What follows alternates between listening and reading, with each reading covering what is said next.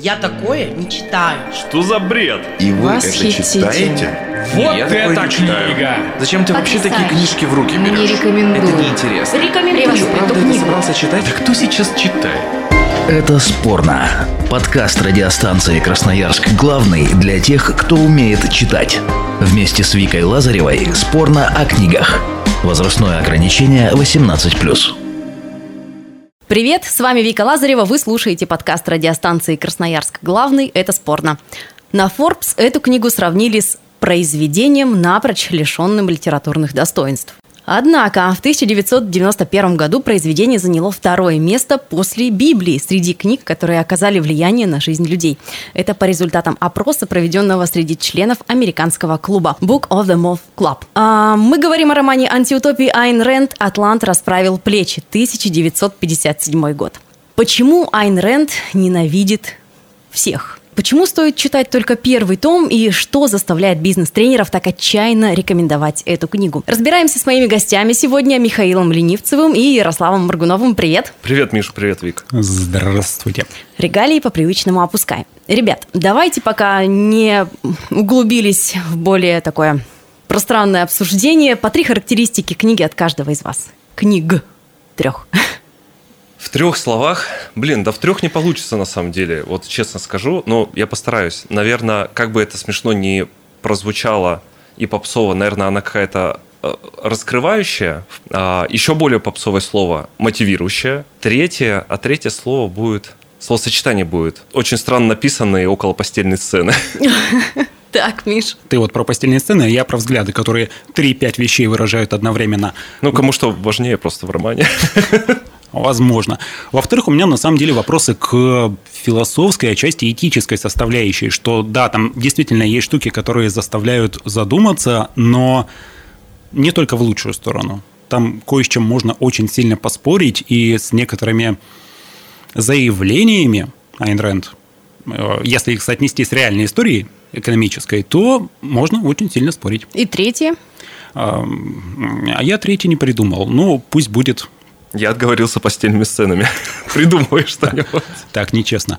Но э, я бы на самом деле сказал, что она отчасти не только мотивирующая, она все-таки еще и демотивирующая, потому что так вот посмотришь по сторонам, и, наверное, да, это близко к правде, что с этим делать непонятно. Мы не атланты. А Вообще Айн Рэнд, она же Алиса Зиновьевна Розенбаум, э, родилась в Санкт-Петербурге. В 1917 году после революции в России э, собственность ее отца была конфискована, и постепенно, двигаясь в сторону Запада, девушка в итоге переехала в Америку. За годы своей деятельности она стала достаточно влиятельной в США и основала даже свою философскую систему. Но Несмотря на то, что она называла государственную помощь аморальной, Рэнд пользовалась государственными социальными выплатами с середины 70-х вплоть до своей смерти. Это что, двойные стандарты, что ли, у нее получаются? Я бы, наверное, сказал, что да.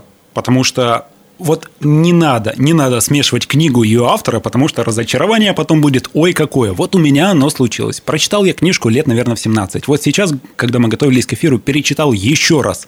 Полез в Википедию посмотреть и типа, господи ты боже, как можно писать такой манифест э, либеральной свободы, а после этого социализм, который вы так поносили, вот навстречу, можно мне, пожалуйста, соцвыплаты? Неправильно. Не должно быть так. Но, к сожалению, оно так. Ну, я тут на ее сторону встану. Я бы поступил точно так же, потому что э, там любовь приходит и уходит, а кушать хочется всегда. Но э, она раскрывает, вот как оно есть в мире. Но она же там не заявляет, вы посмотрите, какая я святая. Если она написала книгу, не факт, что она себя причисляет либо к положительным героям, либо к отрицательным. Она вообще молодец. Она вот, э, я придерживаюсь того, что в жизни надо держать определенный баланс. Ну, раз дают, почему бы и не взять? Ну, как бы, Но если вы несете такой э, логический, как казалось бы, выверенный манифест на 80 страниц, что это неправильно, так быть не должно, а потом, по сути, эту самую логику опровергаете, когда вы сначала говорите, что вот эта вот э, подмена ценностей морального кодекса, она приведет мир к краху, а потом, по сути, своими руками вы туда двигаете. Я, конечно, говорил, да, не надо смешивать автора и его творение, но это не дает покоя. Ну почему автор бесит. произведение же невозможно рассматривать в отрыве от автора. Но все равно автор же вкладывает частичку Ну, знаешь, как себя. обычно бывает. Произведение прекрасно, автор сволочь такая, что лучше бы и не читать. Все зависит от того, что ты хочешь из этой книги подчеркнуть. Вот э, как мы с Ну, Мишей ты что сказали, хотел? а, меня очень а, зацепила одна фраза. Я ее просто навсегда взял в свою жизнь. А, Единственное, как я могу оценить человека, только потому, как он выполняет свою работу. И это очень хорошее выражение, потому что этот человек может любить водку, может там не любить водку, может быть там в одной партии, либо в другой, может быть кем угодно, но потому, как он выполняет свою работу, я буду к нему относиться. Эта фраза, она была вот почти в начале э, первой книги, вот она мне настолько сильно зацепила, и у меня с этого пошел толчок. Я понял, что в этой книге я для себя, ну, для себя найду какие-то моменты, которые у меня в голове были, но я, возможно, боялся их как-то выражать, с кем-то обсуждать. Как-то так. Ага, Миш, а ты почему решил вообще прочитать ее? Э, Мне было интересно, я тоже много слышал об этой книге. Постоянно она в каких-то списках, там 100 книг, которые стоит прочитать до 30, которые стоит прочитать в жизни. И э, читал какие-то отзывы. В основном книгу поносили, кстати говоря, и мне было просто интересно, что как это так может быть? С одной стороны, вот такой манифест, я к ней подходил именно как к манифесту в первую очередь, философскому, а не художественному произведению, что, мол, остальное это так, как- как бы философия в художественной форме. Что хотелось познакомиться, что, мол, что же такого написала эта дама, что это так влиятельно, об этом так много говорят, и почему это столько людей ненавидит? Это вот как Моргенштерн, что а почему его так все ненавидят? Интересно, надо Ну, то познакомиться. есть просто быть в курсе. Ради этого почитал. С одной стороны, да, с другой стороны, ну, возможно, я что-то новое для себя узнаю. Опять-таки, есть какое-то произведение очень влиятельно, наверняка ему есть за что влиять. Узнал? Ну, мне кажется, да. Что? А, Сейчас же очень любят предприниматели, в принципе, мне кажется, где-то плюс-минус оттуда эти корни идут, что вот миллиардеры, они крутые ребята, они двигают мир вперед, в космос там ракеты запускают и прочее. Есть у меня такое чувство, что вот где-то вот это вот с той стороны пошло. Думаешь, из этой книги? Ну, вряд ли только из-за нее. Ну, в том числе. Ну, в том числе. Ну, вот мы- Культурно фрейм. Вот подошли мы к этому вопросу, почему бизнес-тренеры часто рекомендуют именно книгу «Атлант расправил плечи». А, давайте для начала комментарий послушаем. Психолог Виталий Миллер, 16 лет опыта работы с родителями, автор книги «Как договориться с ребенком», консультант по управлению и мотивации персонала международных компаний, тренер по развитию личности, ведущий телевизионной передачи. Бизнес это не мед. И вы в любом случае пере- перейдете кому-то дорогу. Ущемите кого-то в их интересах, в их возможностях. Потому что вы все равно будете в конкуренции и бороться за покупателя, за потребителя, за клиентов. Однако некоторые бизнес-тренеры рекомендуют как раз как некий э, лейтмотив, что в книге раскрывается, что государство э, является врагом бизнеса. И когда государство вмешивается в бизнес-отношения, это становится плохо. И якобы под управлением государства бизнес неэффективен. Это полная ерунда, если не сказать, что это чушь. Практика показывает абсолютно иное. Это раз. А во-вторых, э, каким вы бы не были гением, вы всегда будете преследовать только личные интересы. Что же тоже в книге э, подчеркивается, что а государство кто будет содержать? Армию кто будет содержать? Пожарных, врачей, учителей? Кто это будет за вас делать? Надо, ну не то чтобы делиться.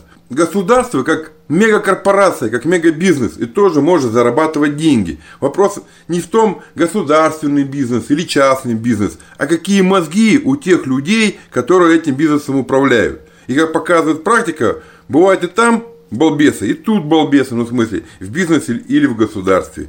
Поэтому очень сильно передернута роль государства в бизнесе, что, на мой взгляд, только искажает истинность картины. Жаль. По прочтению рекомендую хороший роман, будет, возможно, очень полезно и развлекательно. Но и видеть в этом какую-то методичку по ведению бизнеса – полная глупость. Согласны? Позволь, я начну. Не совсем согласен с выражением, потому что не люблю вот эти все милитаристские метафоры. Бизнес – это война, э, там, конкуренция – это тоже какие-то битвы. Ну, блин, но есть же разработанная там вот эта вот стратегия Голубого океана. Слышал про эту штуку? Ну, конечно, Да, конечно. что, что вот эта вот широкая среда, не обязательно биться и конкурировать, что можно просто делать свое дело, создавать новые рынки и ни с кем не, не воевать за них. Это первая штука. Вторая штука про преувеличение роли государства.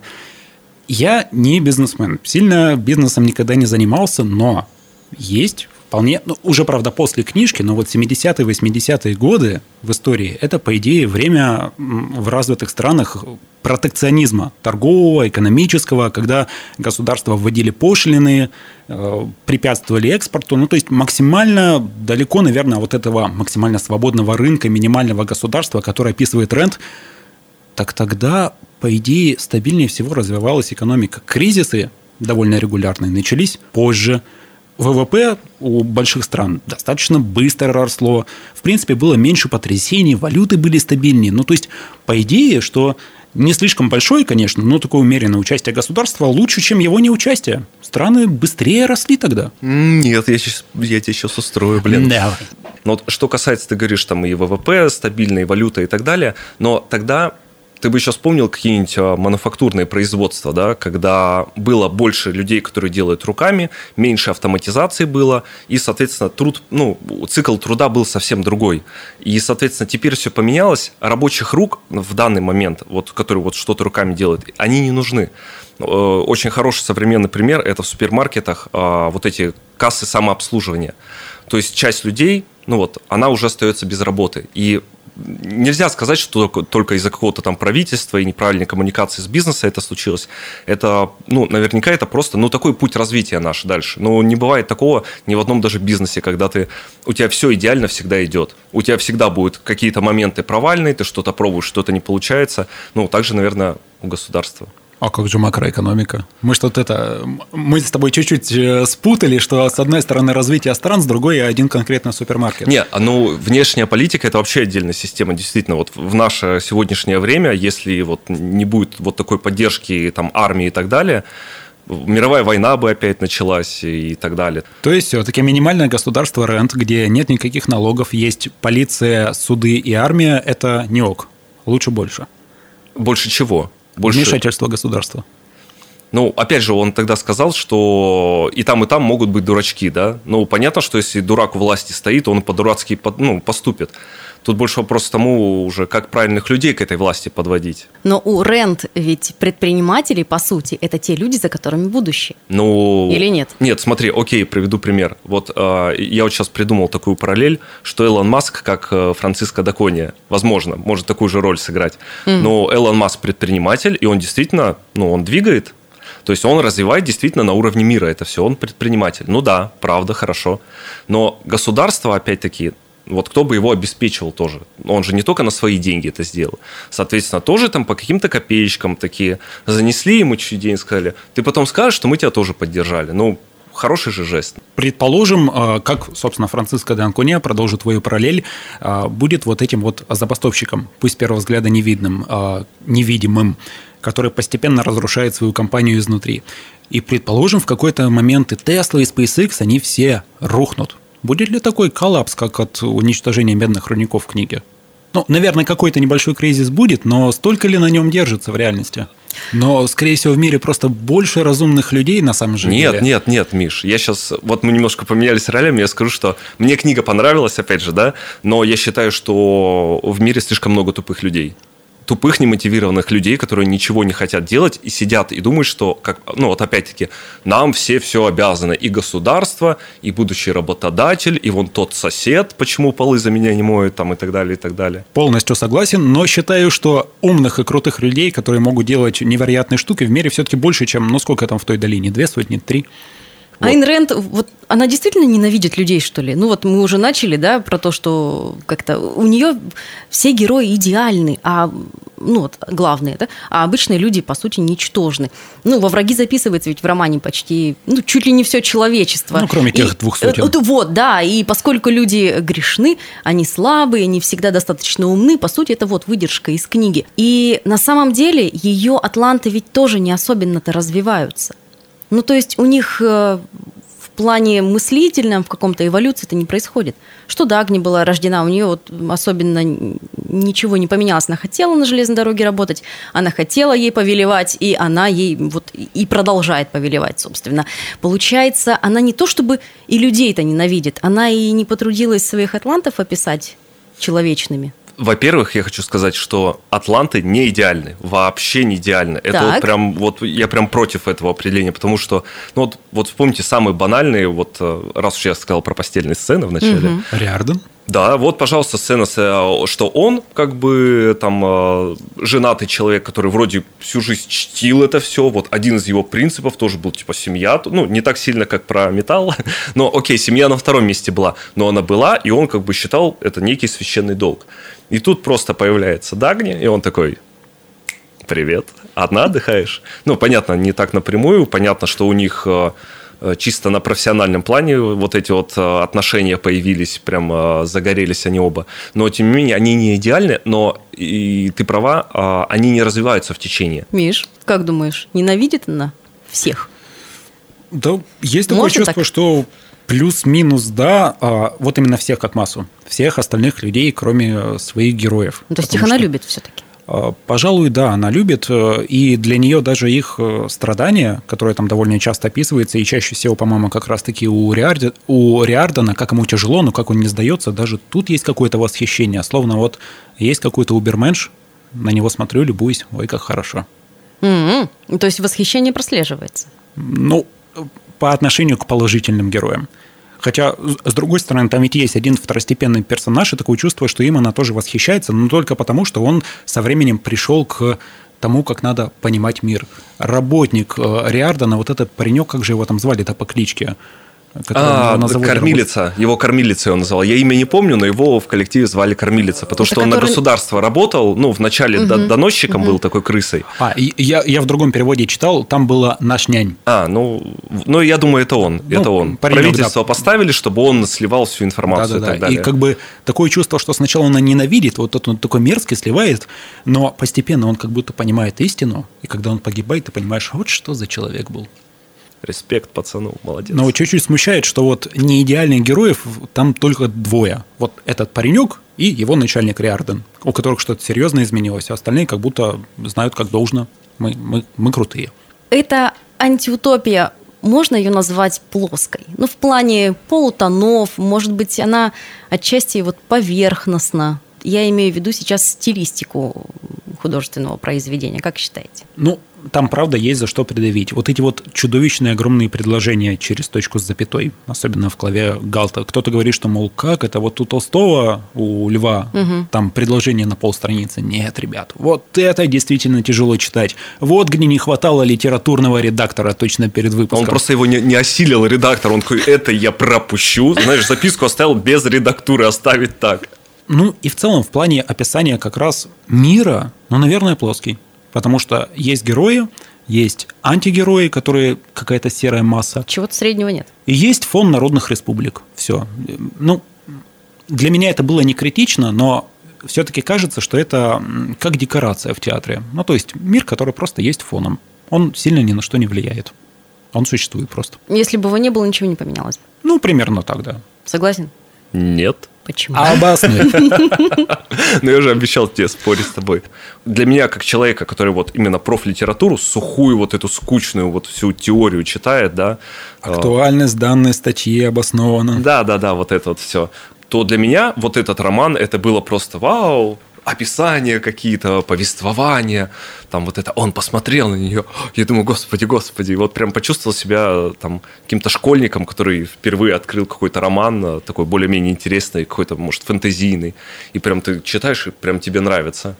Ну вот давайте теперь комментарии о художественной стороне произведения от Государственной универсальной научной библиотеки Красноярского края, отдел городского абонемента, комментирует Никита Максимович Лейченко. Первая половина, она там такая достаточно таинственная, там присутствуют э, такие детективные элементы, там присутствует такой нуар, тайна и и атмосфера в первой части, и ее идейная наполняемость мне нравится.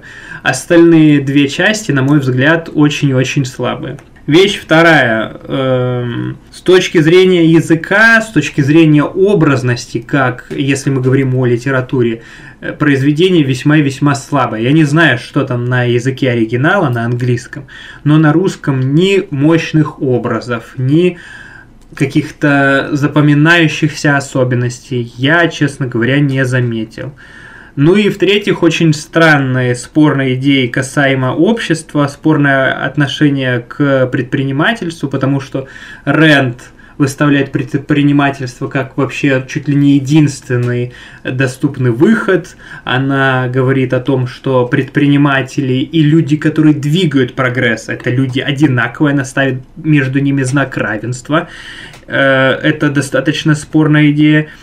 Вот. Подводя итог, с точки зрения литературы слабовато, и если вы хотите прочитать что-то глобальное и достойное, мне кажется, здесь э, финансист Драйзера можно почитать.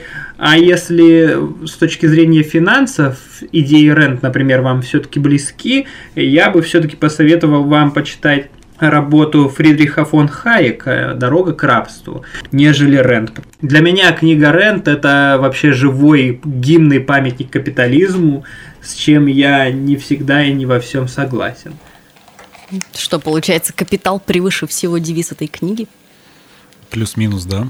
Блин, капитализм это тема. Мне очень нравится, мне близок. Я тоже обожаю капитализм. Офигенно просто. Давай книжки посоветуем за компанию, так пользуясь случаем. Фридман Давай. «Капитализм и свобода». Шикарно. Вот как раз-таки а, с без ругательного подтекста либеральной стороны а, плюсы капитализма, хороший анализ, не такая большая книжка. Вместо рент. Да можно и в дополнение. Вместе. Можно в дополнение. Мне тоже посоветовать? Ну, давай. Можешь посоветовать, если ну есть? хорошо. Есть, но это такая классика, я думаю, капитализм Маркса. э, Это хороший труд. Потом э, Адама Смита и, наверное, кого еще? Ну, чисто мой любимый э, Филипп Котлер, но это больше уже такое. Как это все потом связать все вместе? Ты уже, Ярик, э, раньше сказал, что тебе понравилась фраза изначально, там в первой книге она практически...